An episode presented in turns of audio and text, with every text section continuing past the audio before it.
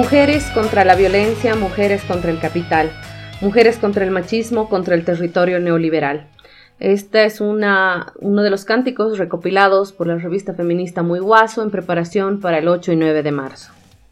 Bienvenidos a un nuevo episodio de La Pulga. Si te pica, ráscate. Estamos en un especial por el Día de la Mujer, por el 8 de marzo, y tenemos dos invitadas en esta oportunidad que nos van a acompañar para hablar de temas de coyuntura y feminismo. Bienvenidas. Hola, Pulga, gracias. Soy Daniela. Gracias por el espacio, Pulga. Soy Casilda. Qué gusto tenerlas acá, compañeras. Eh, hace tiempo que ya tenía ganas de, grabar este programa con las dos. Pero bueno, eh, creo que las condiciones se han dado. Hay mucho de lo que tenemos que hablar. Probablemente este programa salga en dos capítulos. Queremos dedicarnos un poco a conversar sobre, primero, un, tema bien importante o un elemento bien importante ahora que es analizar la coyuntura respecto a lo que nos está pasando en Bolivia y qué está y, también esto vinculado al tema de nosotras mujeres, ¿no? Cómo nos afecta todo este cambio que hemos estado viviendo desde eh, las pasadas elecciones del 20 de octubre de 2019. Después de las elecciones, después de los anuncios de presunto fraude, después de los paros de las pititas, eh, hemos vivido un proceso acelerado de fascistización, cuyas características ya hemos conversado en este programa en, capítulos anteriores, pero particularmente resaltamos ah, para empezar esta, esta jornada, este capítulo, el tema del Estado laico, que es una conquista que tenemos y que ha sido vulnerada en el momento en el que la Biblia regresa al Palacio de Gobierno y expulsa a la Pachamama de, este espacio, ¿no? Eh, sí, es más o menos ese creo que el punto de quiebre, ¿no? Cuando se entra con la Biblia, que además entra en varios formatos, ¿no? Inicialmente entra en un formato eh, súper gigante, que básicamente lo tienen que agarrar cuatro personas, no sé cuántas personas estaban agarrando esa Biblia, y luego Áñez con su propia Biblia pequeña, eh, rosada, ¿no? Entonces, eh, era era imposible que ella vaya con una Biblia más pequeña de la que ha ido inicialmente, porque estamos en la guerra de los símbolos, ¿no? Por eso es que se ha quemado la huipala, por eso es que, eh, y por lo mediatizado que está todo el conflicto, es eso, ¿no? Es una guerra de, símbolos, es una guerra de someter símbolos, someter gente eh, a modo de, de eso, ¿no? De dominar sobre otra vez la irrupción de la Biblia, que esa había sido como básicamente, creo yo, em, como ese, esa estructura metafísica o ese respaldo simbólico que se había prometido durante los 21 días de, conflicto postelectoral, ¿no? Y que eh, estaba además asociada a la manera en que se había empezado a demonizar la figura de Evo Morales y de eh, las autoridades masistas, ¿no? No es difícil encontrar en las ciudades, por ejemplo, grafitis que digan Evo es el hijo del diablo, o Evo es el diablo, o Evo es Satanás, y recordemos las palabras de eh, Luis Fernando Camacho, igual, ¿no? que la Biblia volverá al palacio, eh, básicamente una suerte de exorcismo ¿no? de, de, ese espacio. Y también creo que una de las cosas eh, importantes es que se, es un atentado directo contra nuestra condición del Estado laico, ¿no? Y con todos los efectos que tiene eh, el Estado laico, ¿no? Con todas las posibilidades y el escenario que significa para las personas que no comparten las mismas eh, la misma forma de espiritualidad, las mismas creencias y prácticas religiosas, y cómo además el Estado laico te puede albergar o te, puede dar la posibilidad, es un escenario mucho más propicio para la lucha feminista. ¿Qué implica para nosotras, compañeras feministas, eh, este atentado? Estas, estas, estos símbolos que vienen a atentar al Estado laico. Yo creo que es eh, un retroceso, ¿no? Porque es básicamente la propuesta que tienen, ¿no? Retroceder en el, en el tiempo, básicamente, no solamente con el Estado laico, sino se habla incluso de la propuesta de retroceder a la República, eh, retroceder en supuestos privilegios que se les ha dado a las mujeres, ¿no? Entonces, esa es la propuesta política, ¿no? El retroceso.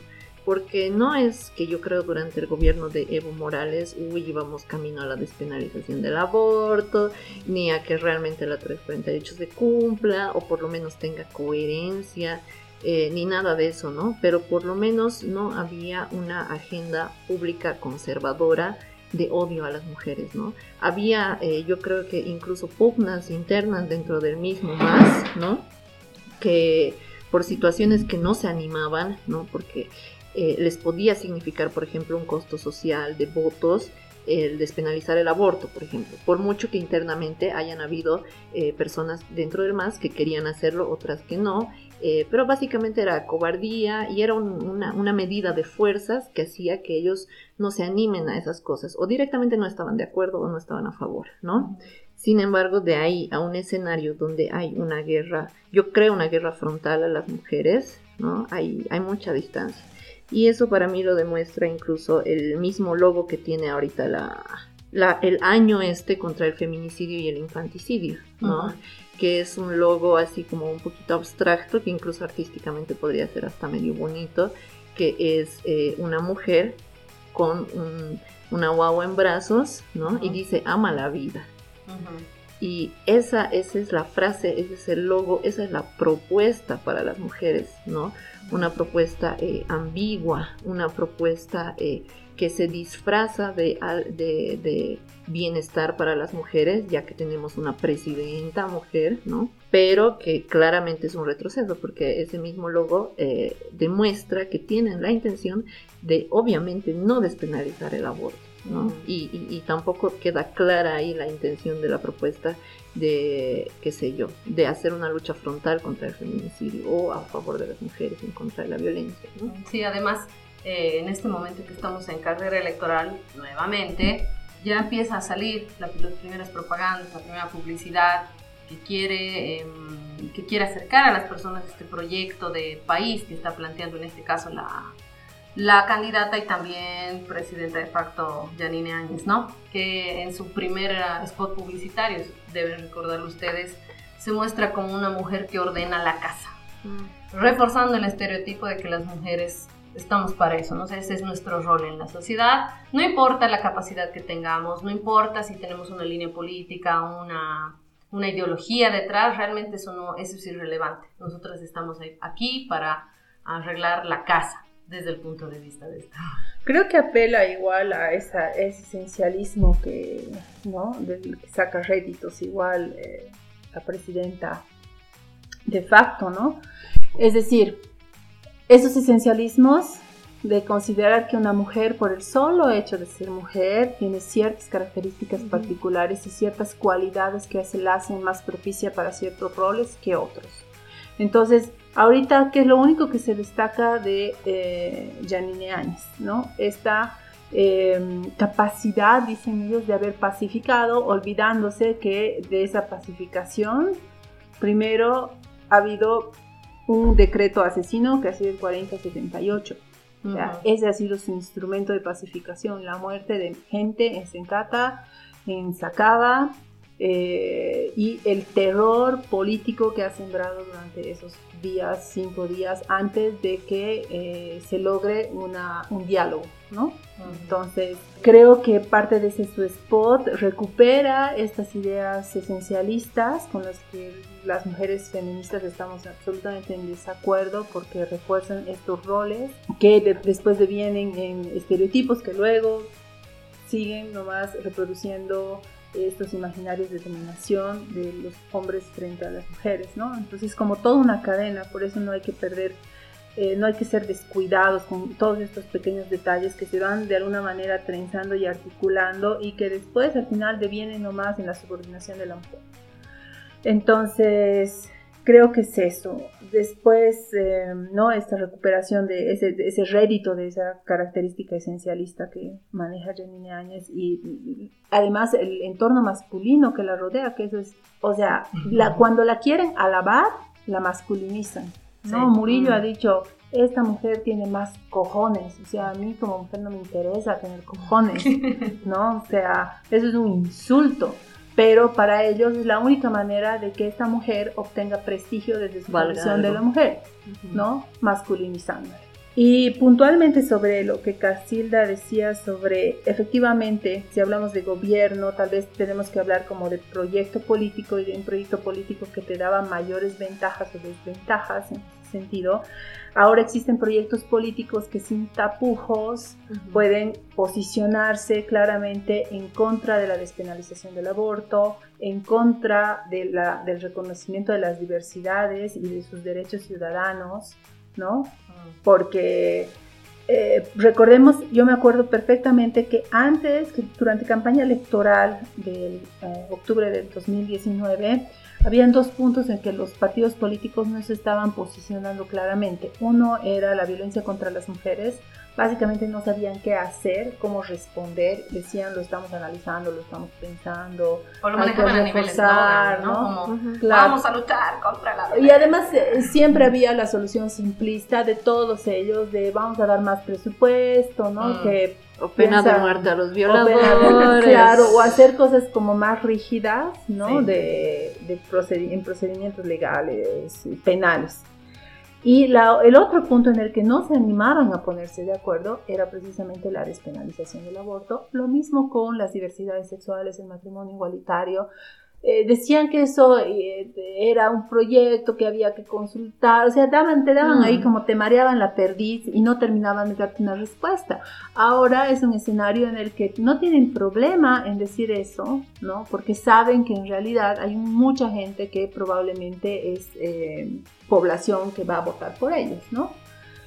Entonces, por eso también vemos lo de los nueve puntos de las iglesias evangélicas. O sea, cuando aquí en un estado laico una iglesia evangélica puede ir a pactar, o además toda la Asociación de Iglesias Evangélicas quiere pactar con organizaciones políticas basadas en nueve puntos que desconocemos, ¿no? Porque sabemos claramente dos, ¿no? La despenalización, diversidades sexuales, matrimonio pero no conocemos cuáles son sus otra, otros puntos. Yo he buscado, no he encontrado cuál será ese pliego petitorio que tienen las iglesias evangélicas y el, además el, el representante, no sé qué se llamará, el pastor. Eh, el pastor representante de todos ellos decía, somos no sé cuántos, 400 eh, mil evangélicos, no sé, 800 mil evangélicos, una cifra así, cosa de somos 800 mil, realmente piensen quiénes son. Es, es, bien interesante ese punto, ¿no? Que traes el tema de, de la crecida de iglesias evangélicas.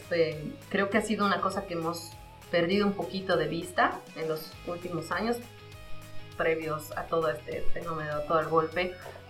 Pero mm, es sin duda una alerta bien fuerte que tiene que sonarnos porque en la anterior elección eh, el candidato conservador de esta, justamente de esta línea evangélica eh, coreano, G, nacionalizado boliviano por supuesto, este, sacó un 8%. Siendo la tercera fuerza del país. La tercera, exacto. Entonces, eh, o sea, de hecho tiene más que Ortiz, siendo que ahorita su partido gobierna, ¿no? Pero lo grave es que eh, es esto que está pasando en Bolivia no, no, no, no, nos está sucediendo solo a nosotros, ¿no? Eh, la agenda política evangélica es una cosa que está sucediendo a nivel Latinoamérica y en otros lugares del mundo, ¿no? Pero sí está entrando con mucha fuerza a Latinoamérica, ¿no? Se ve en varios países, eh, en Estados Unidos se ve igual, ¿no? Hay eh, todo un grupo de gente dedicado a plantear agenda política, ¿no? Porque hay que dejar claro, y aquí hay mucha gente que tiene conflicto, no es un problema con la religión, no es un problema con la fe, ¿no? Yo tengo el derecho de creer en lo que quiera, ¿no?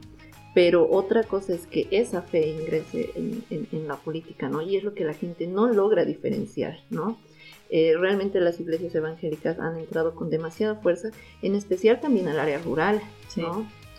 Eh, que de cierta forma para algunos grupos ha significado, si quieres, cierto nivel de bienestar o cambio de vida, ¿no? Eh, y, también estas iglesias aprovechan los momentos más vulnerables de la gente, ¿no? Gente que está saliendo del alcoholismo, que está saliendo de las drogas, eh, mujeres que están saliendo de la violencia, que ven como única salida eh, esa, ¿no? La fe. Entonces ahí es donde cooptan realmente mucha gente y es peligroso porque estas iglesias coordinan entre ellas, ¿no? Y ahí tal vez se puede analizar incluso una fortaleza de de ellos, ellas, no sé, eh, versus tal vez incluso el movimiento eh, feminista, ¿no? O sea, las iglesias eh, coordinan entre ellas, ¿no? Sí, hay una agenda única. Claro, a nivel ciudad, a nivel nacional, a nivel internacional, coordinan, tratan de mantener una agenda, hacen contactos, hacen lobbies, hacen eventos. Pero es que además tiene mucha plata, ¿no? Tienen mucho otra de dinero. las cosas, no solo coordinan, sino que están bien financiados. Y además hay un análisis ahí bien profundo también de cómo entrar, ¿no? Porque, Mm. claro, o sea, a diferencia de otras iglesias, por ejemplo, tienes que los pastores, en, en el caso de los aymaras, por ejemplo, son gente aymara, Ujú. con mismos rasgos faciales que, que tú, digamos, con, con el mismo manejo del idioma que tú, entonces sientes una empatía directa y haces un clic inmediato, pues y caes directito a la, a la boca del lobo en el caso de este, ¿no? Lo mismo ha pasado no, no solamente en, en la- en las zonas del Alto, eso lo, lo denunciaba la, la Adriana Guzmán del feminismo comunitario antipatriarcal, pero también ha pasado, por ejemplo, y eso se me quedó grabado el año pasado, ¿no? Eh, pasó, por ejemplo, en, en Villa Tunari.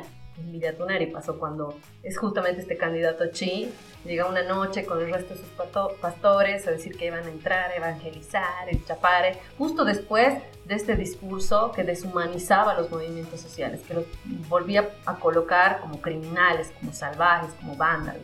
Y además sin alma ya. Y sin Ajá, alma, además. por ¿no? eso había que evangelizarlos además. Exacto. Entonces Había es que muy, recuperar sus almas. Exacto, es muy fregada esta situación porque claro, eh, hay, hay un tema y hay muchos elementos que están en, en juego ahí que, que, claro, nos, nos dan una alerta bien fuerte porque estamos viendo este fenómeno también a nivel América Latina, ¿no? Es esta arremetida de los grupos más conservadores que están logrando captar y están logrando, digamos, entrar al poder a través de mecanismos democráticos una elección. Sabes, Eh, pienso que además, eh, a ver, con esta irrupción de las iglesias evangélicas, hay, o sea, hace mucho tiempo en realidad que ya está tratando de llamar la atención, porque es verdad que como feministas siempre vamos que la iglesia católica, la iglesia católica. la Porque por años nos han perseguido. Claro, pero sí, la proliferación de las iglesias evangélicas, especialmente en el oriente del país, Sí. eh, desde hace muchos, muchos años. Eh, hay gente que te dice, pues en esta comunidad no hay agua, no hay luz, nada, pero hay evangélicos,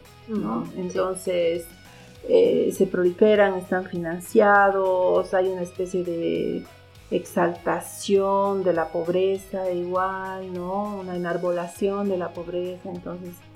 Eh, tienen como unas estrategias bien efectivas de...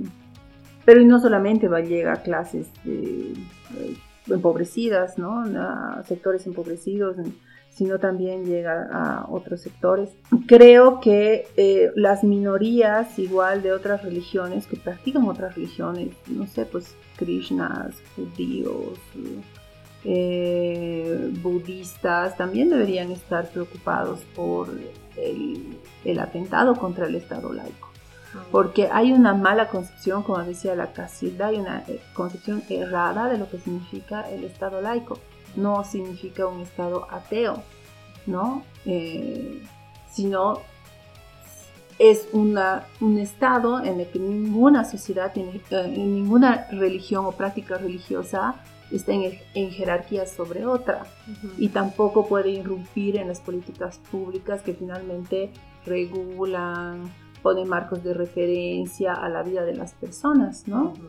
Entonces, eh, no creo que sea solamente algo de la gente que no está alineada con ninguna religión o una lucha espiritual, sino que estas otras religiones también deberían estar preocupadas por esa. Claro. Y hablamos de un espacio también, o sea, bien complicado, ¿no? Porque el año pasado, cuando se estaba en los días de los paros de las pititas, eh, cuando empezó la resistencia juvenil Cochala a salir a las calles con este aire libertario, a proteger a la ciudad, Heroico. bandos, exacto, Con Había- sus rosarios en sus cuellos. con su además. rosa- Exacto, la simbología también estaba ahí. También Ujú. había una suerte de, de, mm, pastores y de otros miembros, digamos, jerárquicos de otras iglesias dándoles la peña a estos personajes.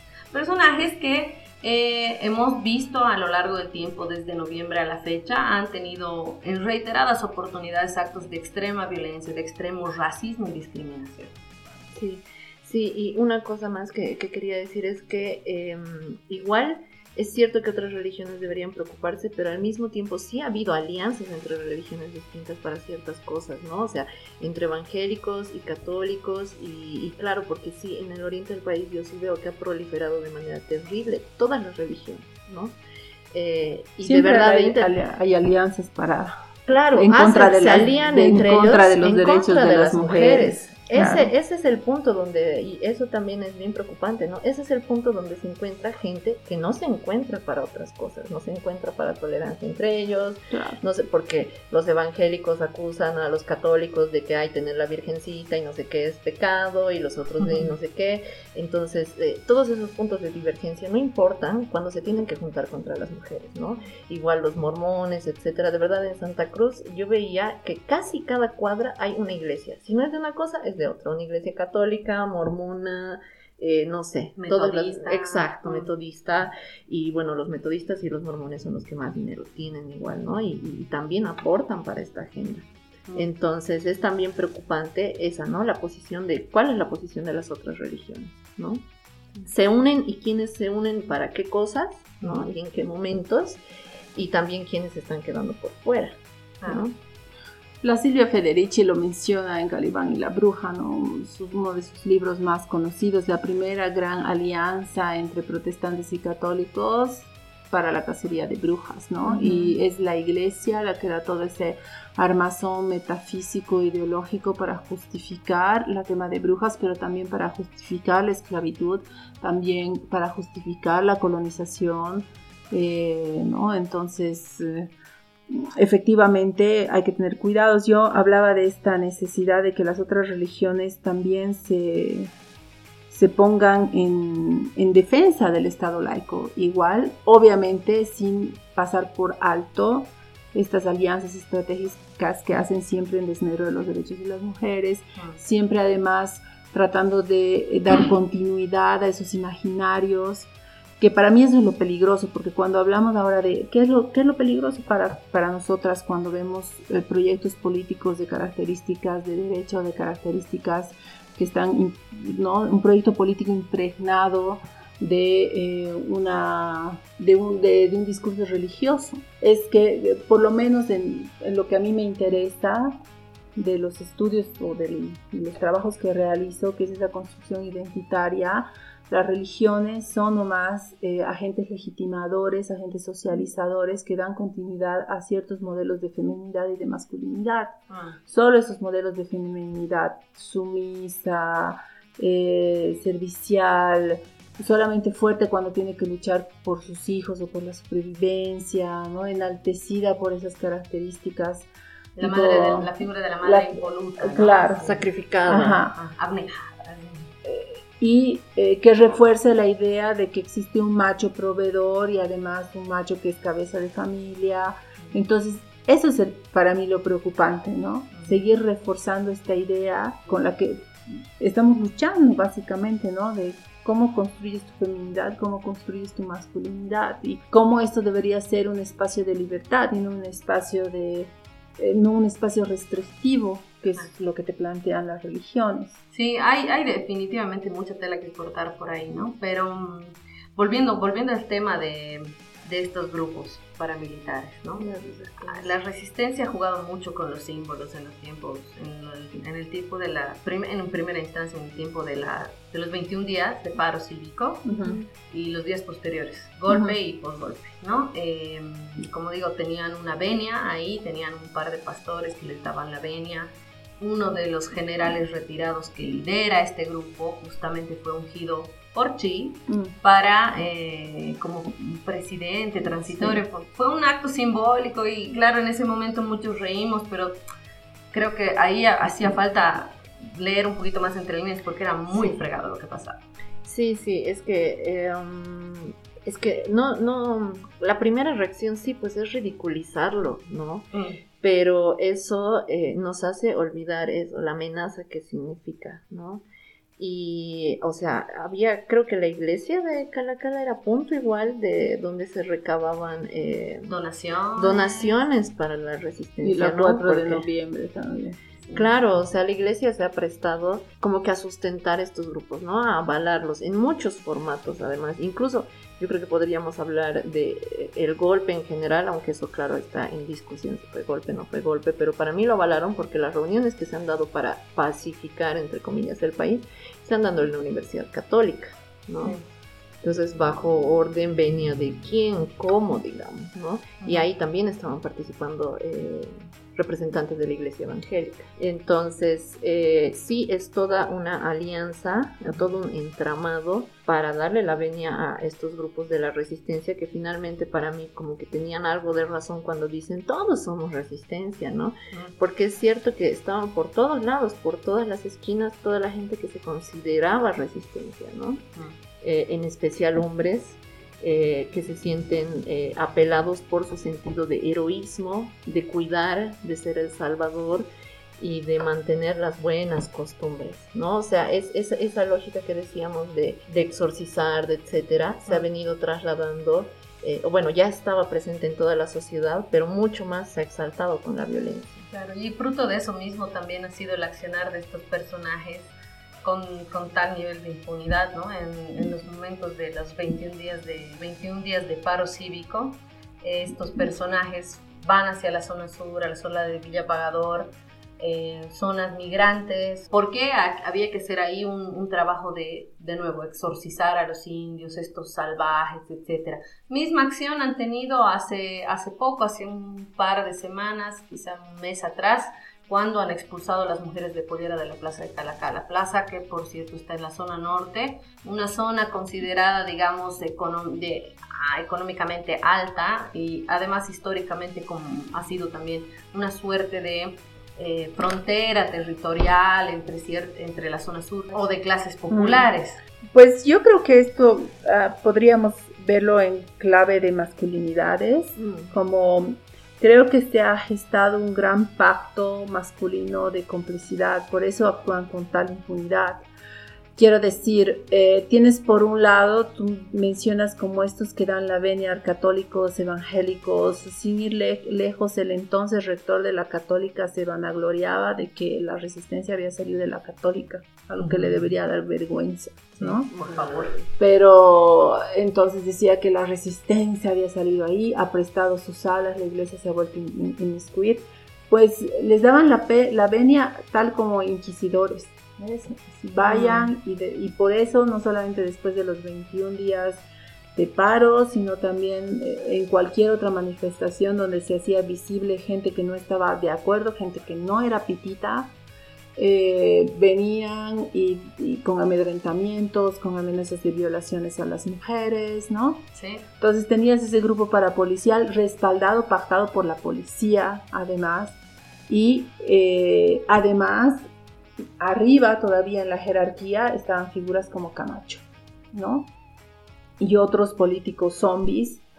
Eh, Murillo, por como ejemplo, Murillo, el, eh, eterno odiador de las mujeres que decía que las mujeres que abortamos tenemos que... Deberíamos matarnos, Antes, de, antes de abortar, que, que no atentemos contra la vida de que no nos corresponde y no sé qué, ¿no? Sí, un troglodita. Pues. Entonces, esa, digamos, ese pacto masculino es lo que posibilita esa mm, impunidad y además que por detrás tenía que haber nomás un respaldo, o sea, de gente que estaba con mucho poder en el gobierno de facto y además financiados. ¿No? Porque una movilización de tales características necesita financiamiento, entonces mm. tenía como todos los componentes necesarios para formar esta gran alianza. Y por supuesto, después, y lamentablemente, en una situación absolutamente vergonzosa igual, esas mujeres que se prestan y prestan sus cuerpos y sus identidades para que los machos las usen como instrumentos violen, para violentar a otras mujeres, ¿no? O sea, son, la, son el brazo violento de estos hombres que públicamente no pueden tocarte, pero sí pueden amenazarte de violación. Claro, sí, totalmente. En el incidente justamente de la asamblea, el 18 de diciembre pasado, eh, no solamente las amenazas de violación venían de, los hombres de la resistencia juvenil Cuchala, a mujeres y hombres que estaban eh, resguardando la, Asamblea Legislativa Departamental. También las mujeres amenazaban con Claro. Hacernos violar con sus compañeros. Claro. Explícitamente. Y con minucia de detalle que no, eh, ya es irreproducible, ¿no? Claro, que va más allá, o sea, porque una cosa es una amenaza de decir te voy a violar y otra cosa es especificarte cómo, dónde y etcétera, que ya es, es, es sadismo, ¿no? Sí. Y a mí, o sea, sí, es bien preocupante estos grupos porque, este grupo, ¿no? Porque además ha tenido distintos momentos, ¿no? En un momento, como decía Daniela, ha sido eh, el brazo sucio de la policía, de cierta manera, ¿no? Porque ellos también estaban ahí para amedrentar eh, cuando han hecho un acorralamiento, una disque vigilia, le llamaban al defensor del pueblo, ¿no? Y bueno, entonces han tenido ese momento donde eran el brazo sucio del brazo sucio del gobierno, ¿no? Entonces, y luego, claro, cuando ya eh, Janine decidió postularse y Camacho y todas las divisiones internas entre la derecha, pasaron a ser de Camacho, ¿no? Aquí han tenido un evento grande cuando llegó Camacho y estaba toda la resistencia acompañándolo, haciéndole de seguridad, etcétera, ¿no? Y bueno, después vieron las encuestas y ahora de nuevo son de ¿no? Entonces, es bien peligroso, ¿no? O sea, es, es, es sí eh, ridículo y jocoso. Es que carecen de inteligencia.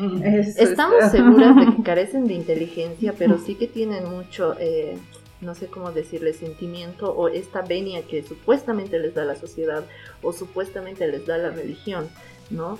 Eh, son grupos bien peligrosos eh, porque, por ejemplo, es, o sea, tal e, e, es una extrapolación tal vez muy, muy grande, pero así es, por ejemplo, como grupos como Al Qaeda de cierta forma han funcionado, ¿no? Grupos eh, religiosos, ¿no? Manipulados por eh, un, gobierno exterior, se les dio armas, se les dio cosas, ¿no? Ah. Eh, mediante el Departamento de Estado de Estados Unidos. Y bueno, luego en algún momento vieron que ya el grupo no, los servía, no les servía, entonces los dejaron, pero luego esa gente, ¿dónde se va? No se muere, no desaparece y no se van a desagrupar, ¿no? Mm. Porque además entre ellos alimentan eh, su, ¿cómo les digo? Su sentido de héroes, de estatus, De estatus, de decir que, porque por ejemplo hay que ver que está compuesto por distintos eh, tipos de, chicos, ¿no? Hay chicos bien jóvenes, ¿no? Y eso se veía bastante en la, en la vigilia que hacían en la defensoría, eh, porque incluso la Vera Mendy eh, filmaba en vivo todo. Cuando ella pasaba por dentro de las carpas, lo filmaba, ¿no? Entonces, lleno de chicos jóvenes, adolescentes, ¿no? Eso también se ha visto en los incidentes de la Moyurina. Eh, de chicos manipulables que obviamente van con la intención de, uy, sí, hay que proteger, gente no muy politizada, no muy informada, etcétera, eh, changos jóvenes que obviamente exaltados por cómo funciona la masculinidad van y le siguen, ¿no? Y también está compuesto eh, concretamente y liderado por chicos que son pandilleros, maleantes, incluso hasta narcotraficantes. Entonces ahí hay un mix bien peligroso, ¿no? Bien peligroso que no sé cómo se puede desarmar, ¿no? Porque eh, claramente el grupo quiere seguir existiendo, ¿no? Y se alimentan entre ellos de sus triunfos, ¿no? Es como una forma de validarse. Por ejemplo, esa vez que supuestamente se podría decir, yo creo que ellos sienten un triunfalismo que ganaron ese día en la asamblea, en la puerta de la asamblea departamental. Claro, ellos ven así como que nuestra estrategia funciona, mira qué capos somos, eh, vos mi amigo que no estabas aquí, ahora ven vos también, ¿no? Ves que nos va bien, ¿no? Entonces cada triunfo, entre comillas, que ellos tienen es, es bien peligroso, ¿no? Porque hace que más chicos se puedan estar unidos. Yo creo que el sentimiento de triunfo, eh, o sea, hay dos componentes, creo, ¿no? Sí, efectivamente, esta mm, promesa patriarcal de que ser de ser del, la figura heroica, guerrera, protectora y además agarrándose de ese componente simbólico que son los conceptos de libertad, ¿no? Mm. Porque eso era, libertad, protección, ¿no? Entonces, tienes eso por un lado, pero también por otro y lo que ha funcionado y ahí toda la gente que ha apoyado con lo que sea a la resistencia es responsable de su funcionamiento, de su articulación, de su permanencia, es la legitimidad social que se les ha dado. Eso es lo criminal también. Mm. Entonces, si pensamos en que queremos que se desarticule la, un grupo parapolicial de esas características, con un montón de evidencia además, ¿no? O sea, evidencia por todas partes que quien no quiere ver, pues problema de ellos, pero existen, ¿no? Está ahí. Está ahí, está ahí. Si quieres ver, está claramente la cantidad de actos violentos, la tortura psicológica a la que han sometido a la zona sur, porque eso es tortura psicológica, ir cada noche con 150 motos a rodear barrios, ¿no? A marcar territorios Eso es violencia y eso es tortura psicológica también. Y lo que han hecho en la Asamblea Departamental era también tortura psicológica, que es básicamente su herramienta. Entonces, la gente tiene que dejar de apoyar esto y la gente tiene que dejar de creer que ellos nos han protegido. Mm. ¿De qué nos han protegido? Del monstruo que ellos mismos han creado, porque así funciona igual la masculinidad guerrera. Así funcionan los ejércitos.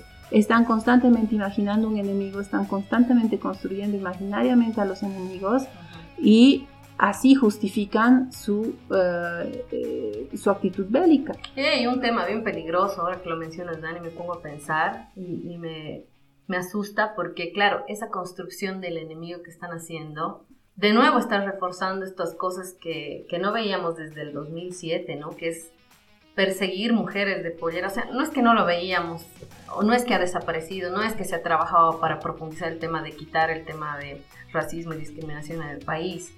Se ha reducido un poco, se ha quizás reducido la, intensidad, pero... Se le ha quitado la, legitimidad social, es lo que se le había quitado, ¿no? No es que se había ido el racismo, sino que ya no era bien visto.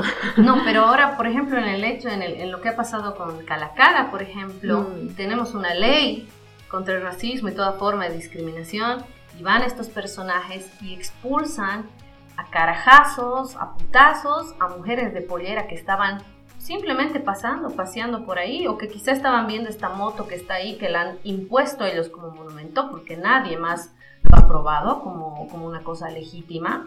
Y, lo hacen con total impunidad porque no hay un ente que les vaya a cobrar esta, este acto criminal. Es más, es validado como decías ¿no? Entonces, de nuevo es estos, o sea, en este caso están creando en este, este enemigo imaginario, están, están poniendo como enemigos de nuevo a, las mujeres de pollera, a los movimientos sociales. Me refiero imaginario en, lo real de, la amenaza que representa. En ese nivel me refiero a imaginario. O sea, e, efectivamente hay un sujeto al, construido y ese tiene ciertas características eh, étnicas, cierta clase social, mm. ¿no? además proviene de cierta región, los cocaleros, por ejemplo, que ahorita son básicamente sinónimos de, ¿no? salvajes, de, salvajes, de no ciudadanos.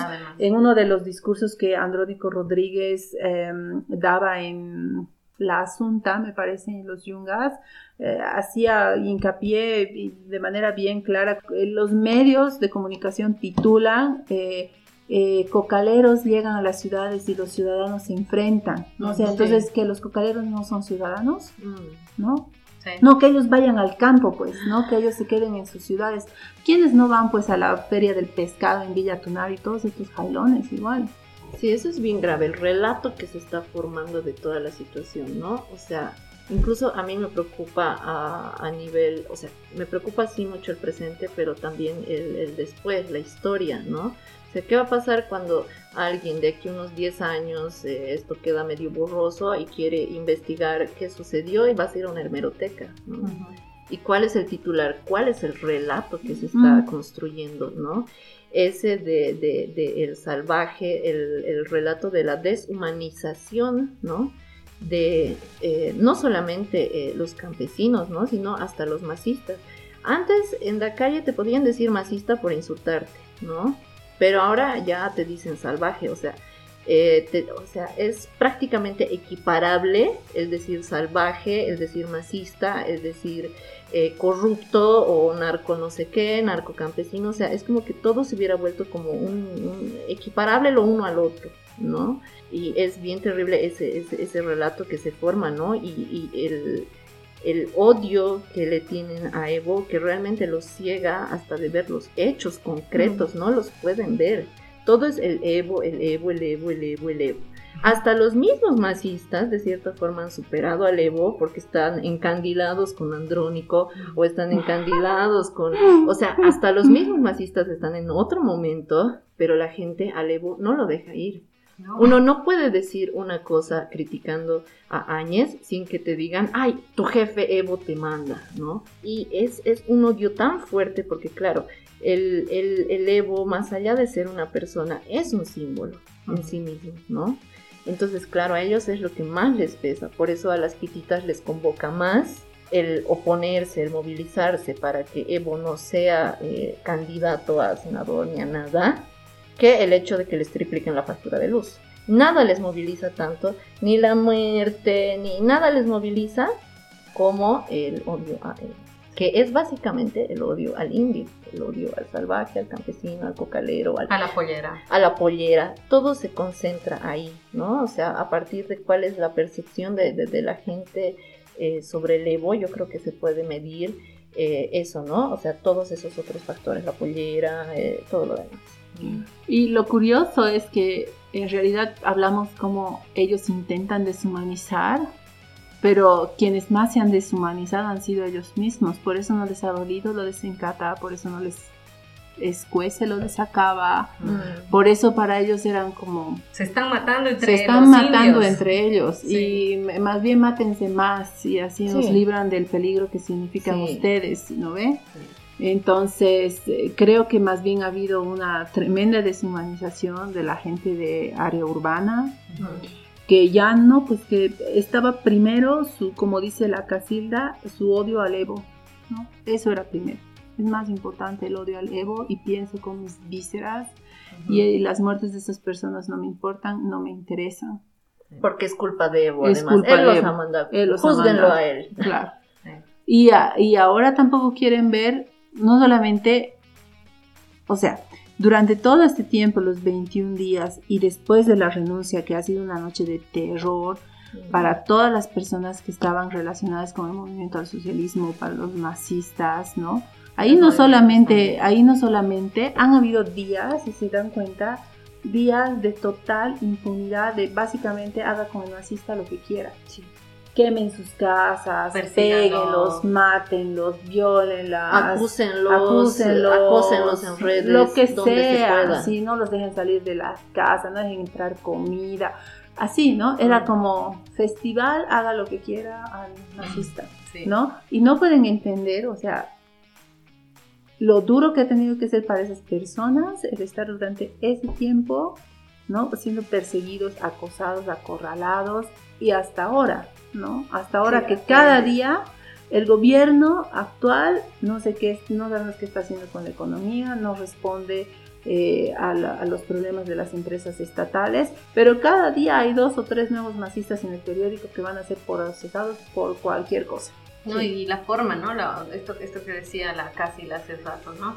Que es eh, cómo, cómo se va mm, creando, se genera esta narrativa que luego va a quedar en los anales de la historia y que cuando miremos hacia atrás 10 años y vemos la prensa vamos a decir, yo no me acuerdo de esto o esto no era así, porque, pero claro, la gente que no lo conoce lo va a dar por cierto, ¿no? Es la forma en la que los están capturando, eso, eso es bien, bien peligroso. Yo recuerdo los primeros días de este gobierno, cuando empezaron a agarrar a, los miembros del tribunal, los agarraban como a los peores criminales.